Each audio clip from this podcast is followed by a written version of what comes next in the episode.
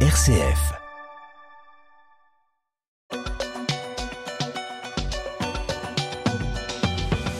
Et on commence avec l'actualité française, Étienne. Et oui, Melchior, et la réforme des retraites qui ne passe toujours pas.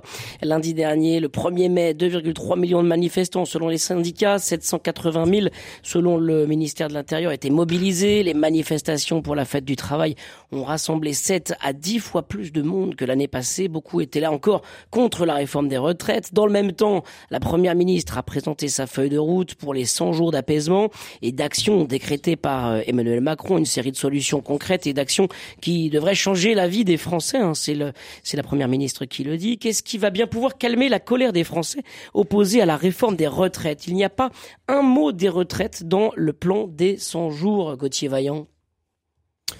Eh bien oui, il n'y a pas un mot des retraites, c'est d'une certaine manière logique, même si euh, on comprend bien que euh, l'opposition ne, l'entend pas de cette oreille, mais le, souhait de l'exécutif, c'est de tourner la page, euh, y compris en, forçant un peu le, destin. Donc, euh, quelle meilleure manière de tourner la page que d'essayer d'imposer d'autres sujets dans le débat? On voit bien que, on l'a vu hier par exemple avec euh, le, déplacement du, du, président Macron euh, en Charente-Maritime où il a annoncé euh, sa réforme du lycée professionnel avec des annonces voilà assez substantielles, un milliard d'euros par an débloqués, voilà avec des mesures d'une certaine manière on va dire sociales avec l'État qui prendra en charge la rémunération des stages pour les, les lycéens professionnels. Voilà typiquement le genre de, de, de, sujet que l'exécutif aujourd'hui veut mettre sur la table pour essayer de faire parler d'autres choses, euh, avec euh, un succès pour l'instant euh, un peu mitigé, mais c'est vrai qu'à mesure que il, se débarrasse d'un certain nombre d'obstacles dernièrement, donc le, rejet par le Conseil constitutionnel du, du deuxième de la deuxième demande de, référendum d'initiative partagée, le, le, les choses se mettent en place pour que effectivement le, ce, ce, chapitre de la réforme des retraites puisse être être clos. et le gouvernement tente d'accélérer ce processus en misant sur euh, la résignation, euh, si c'est pas celle de l'opposition, celle euh, ben de, de, de ceux qui, enfin pas de l'opposition au sens des partis, mais la résignation des gens qui font le nombre euh, dans les manifestations notamment. Vous évoquiez à l'instant, euh, Gauthier Vaillant, la question euh, des lycées professionnels dans l'agenda proposé pour les 100 jours, donc avec ces, ces mesures pour calmer entre guillemets les, les Français d'ici le 14 juillet. Il y a tout un volet sur le travail, il y a un volet sur la transition écologique, il y a un volet sur la santé. Rien en revanche sur le, la, la, loi immigration prévue. En fait, Emmanuel Macron et Elisabeth Borne, Stéphane Vernet veulent avancer coûte que coûte Est-ce que c'est une manière de, faire l'autruche ou d'essayer de passer vraiment à autre chose?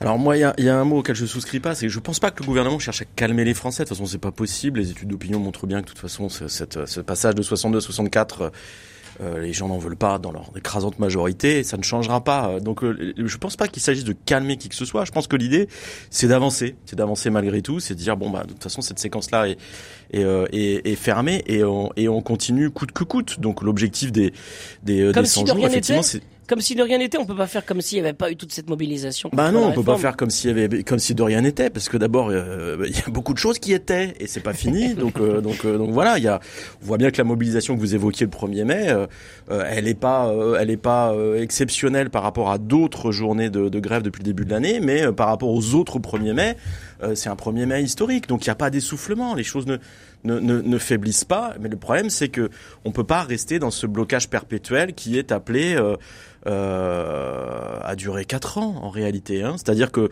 des situations de blocage ou d'impopularité, etc., des difficultés de gouvernement, euh, c'est pas la première fois que la Ve République en connaît.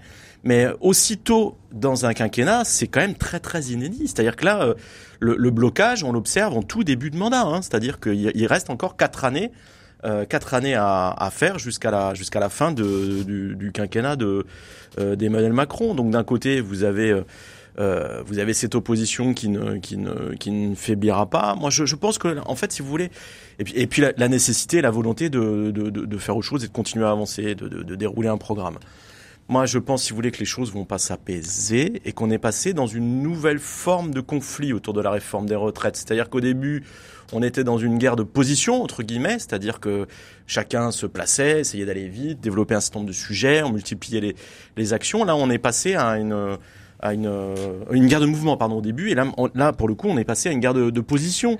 Où vous allez avoir en fait à mon avis euh, une volonté de la part des syndicats et des opposants à la réforme des retraites les partis etc de multiplier les actions mais de les coordonner d'en faire beaucoup moins mais euh, de les faire au, au, au, bon moment autour de thématiques qui se renforcent les unes les autres. on va, on va, on va évoquer ces, ces, différentes juste, thématiques. Juste, en, juste en deux mots, enfin juste en deux mots très vite pour, je, je, je ce que je perçois, hein, c'est que regardez là, il y avait le 1er mai, forte mobilisation dans la rue, deux jours après le 3. Euh, la décision du Conseil constitutionnel sur le référendum d'initiative partagée qui a été évoqué par, par Gauthier. Euh, et là, il y a un trou, entre guillemets, jusqu'au 6 juin, un mois, pourquoi un mois? Parce que le 8 juin, vous avez le groupe Lyotte à l'Assemblée nationale qui va proposer, une, qui va déposer une proposition de loi visant à abroger la, la réforme. En fait, ces manœuvres politiques et juridiques n'ont aucune chance en réalité d'aboutir et d'aller à leur terme, mais elles permettent, en les combinant avec des manifestations dans la rue, avec une forte affluence, d'entretenir le, le, sujet. Ouais. ouais. ben voilà, dans les médias, dans l'opinion et de et ça, ça peut durer très longtemps. Ça peut durer très longtemps. Il y a un mois de mai aussi euh, un peu à, à trous avec euh, tous les, les, ponts et, et, les, et, les, congés euh, justement en, en, France. donc le gouvernement, l'exécutif en particulier, Emmanuel Macron et Elisabeth Borne se sont donné 100 jours pour redonner un petit peu confiance. On va pas dire calmer, donc on a bien compris que l'expression n'était pas la bonne, mais redonner peut-être confiance sur d'autres sujets. 100 jours, la référence est pas forcément la, la mieux choisie. Eric Delège, 100 jours, c'est les 100 jours de Napoléon qui tente de reconquérir le le, le, la, la, France est finalement euh, qui, qui, échoue. Est-ce que euh, cette référence aux 100 jours était vraiment euh, une bonne idée de la part d'Emmanuel Macron? En plus, voilà, les 100 jours jusqu'au jusqu'au 14 juillet, là encore un autre symbole. Est-ce que est-ce que c'est un, une bonne idée? Au moins sur le symbole. Non, mais la référence aux 100 jours, je suis pas sûr qu'elle ait été euh, bien ajustée au moment où elle a été prononcée par le président. Mais bon, euh, tout le monde a compris qu'au-delà de la référence des 100 jours, c'était euh, c'était un, un, CDD de trois mois en fait, hein, qui était proposé à à Elisabeth Borne, qui, euh, qui Gauthier l'a bien rappelé, euh, a, fait, a un catalogue de, de propositions, euh, surtout pas à propos des retraites, en, en jouant la montre, et je rejoins aussi Stéphane cette fois-ci, en jouant la guerre de position aussi à sa façon. Hein. guerre de position, bah, effectivement là, le gouvernement comme les oppositions disent à qui veulent entendre qu'ils sont prêts à, à discuter, à négocier, mais en fait chacun chacun reste dans son couloir. Euh, et effectivement, rendez-vous compte quand même qu'on prend date pour dans un mois euh, un mouvement le 6 juin, un mouvement de une manifestation le 6 juin pour euh, pour euh, un vote important euh, à l'Assemblée le 8 juin, c'est dans un mois, indépendamment des, des, des jours fériés et des ponts qui se présentent au mois de mai. quand on regarde ça, on voit pas bien comment qui qui qui ne va pas quel va être le premier à vouloir perdre la face? Et en fait, mmh. aucun des ni, ni les oppositions, c'est comme ça qu'on les appelle, ni le gouvernement ne semble disposé à le faire. Voilà. Donc euh, la référence au 100 jours. Euh, c'est pratique, mmh. ça permet de prendre date, mais mais mais je crois pas qu'il faille y voir euh, plus que ça. Voilà. Et vous alors, que pensez-vous de ces 100 jours d'apaisement et d'action décrétés par Emmanuel Macron, cette feuille de route hein? Comment sortir de l'impasse d'après vous? On vous attend 04 72 38 20 23. Alors justement, pour entrer dans quelques éléments, comme quelques thèmes de, de ces 100 jours évoqués par euh, Elisabeth Borne, il y a la création d'un nouvel agenda social avec les partenaires sociaux pour élaborer un pacte de la vie au travail, euh, un agenda social avec les partenaires sociaux. Ça implique de pouvoir les rencontrer euh, à nouveau et de renouer le dialogue. Gauthier Vaillant, est-ce que ça c'est possible euh, sans, encore une fois, sans un mot des, des, retraites? Est-ce que le dialogue n'est pas rompu? En fait, on, peut dire que d'une certaine manière, ce qui est habile de la part du gouvernement, c'est qu'ils ils mettent avec cette proposition la balle dans le camp des syndicats et, la, manœuvre, est assez évidente, mais euh, elle pourrait marcher. C'est de faire le pari que dans l'intersyndicale, il y a des syndicats réformistes en particulier la CFDT, la CFTC, qui ne se conçoivent pas comme ayant vocation à être dans une opposition sans fin et dans un bras de fer sans fin.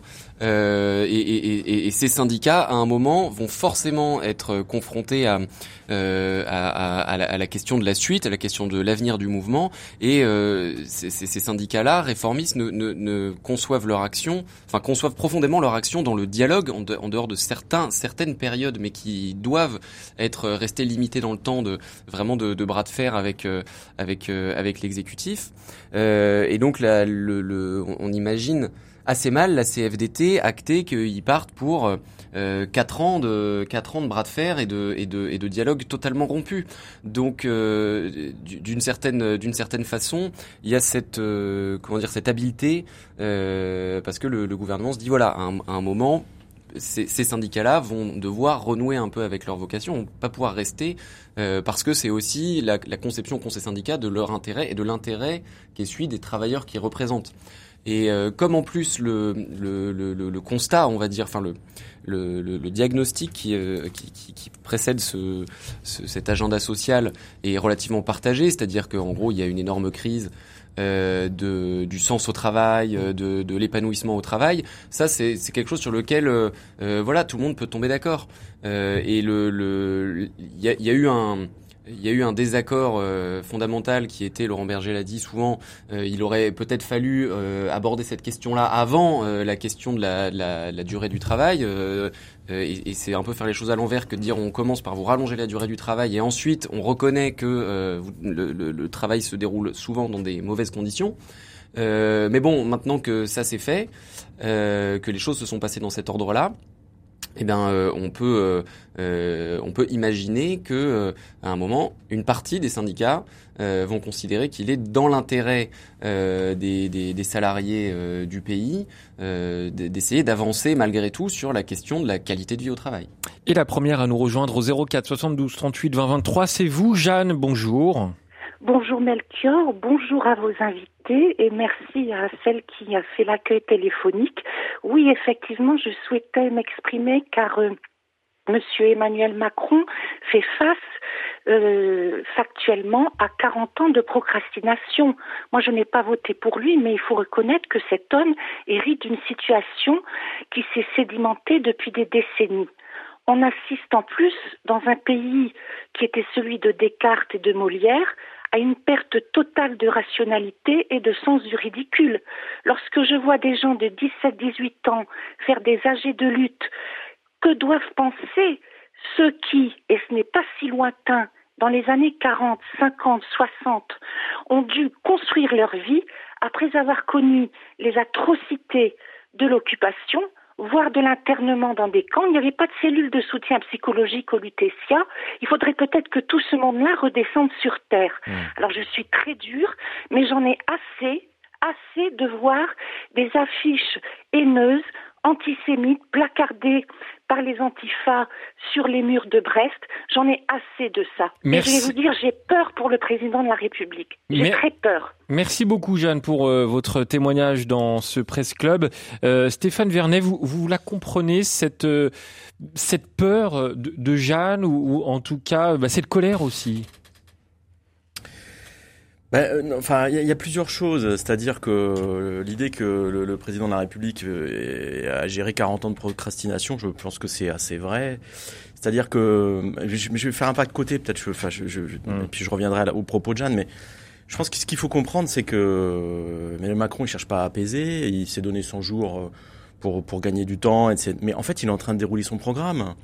Et son programme, ce son, son, le, but du jeu, enfin l'objectif pour ce président-là au cours de ce quinquennat, c'est de relancer la France par la croissance et par le travail. Et en fait, il y a un certain nombre de mesures qui sont coordonnées et qui vont tout ensemble.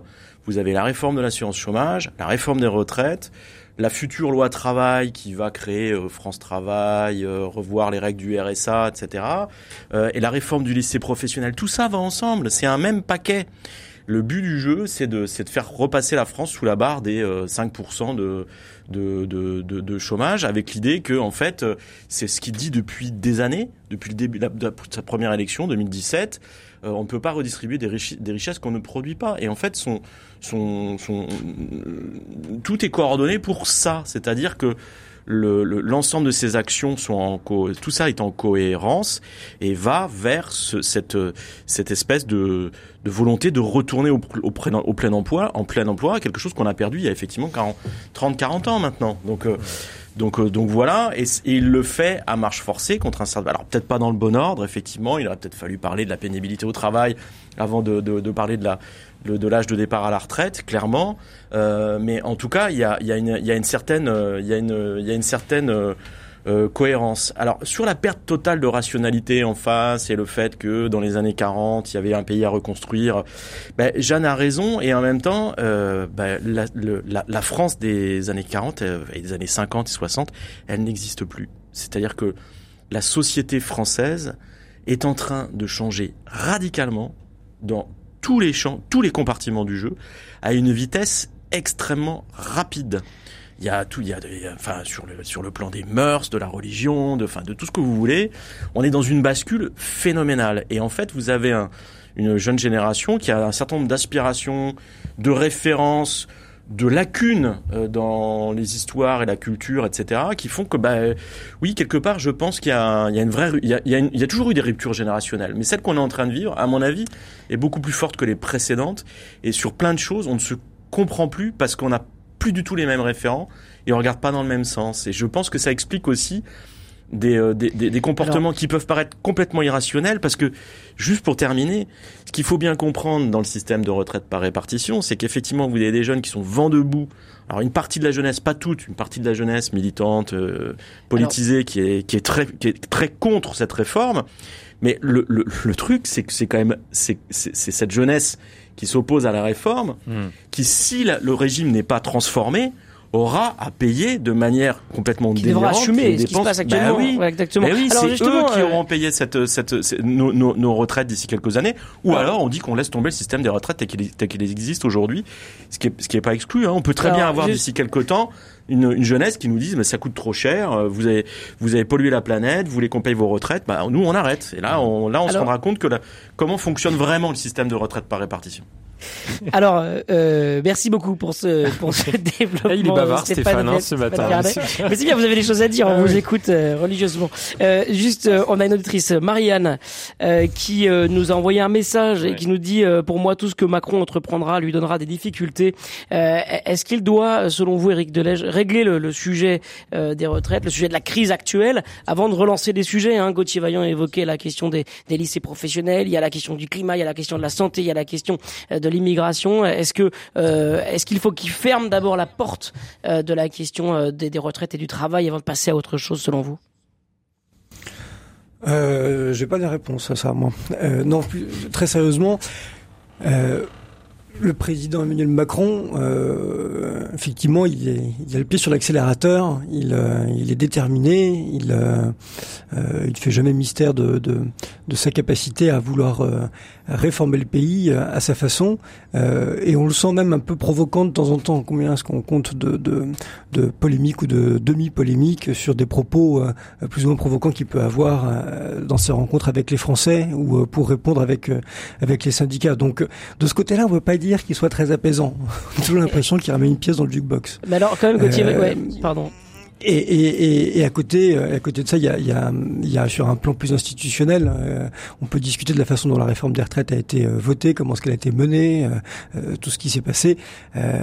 Aujourd'hui, institutionnellement, ben oui, il, il, a intérêt à aller de l'avant puisque puisque c'est un projet qui a été voté, mais il faut bien admettre que la contestation est encore trop forte très forte et ça, c'est à lui de trouver des portes de sortie et qu'il ne soit pas des mini-débats. Alors, juste pour, pour conclure euh, cette première partie concernant euh, l'actualité France politique et, et, retraite en particulier, un mot euh, quand même Gauthier Vaillant sur le fait que pour apaiser sans doute les Français, le gouvernement renonce quand même à, son projet de loi sur l'immigration qui était pourtant voulu par Emmanuel Macron. Est-ce que ça, c'est un petit signal qu'on peut considérer comme un signal pour apaiser un petit peu les, les tensions ou pas du tout?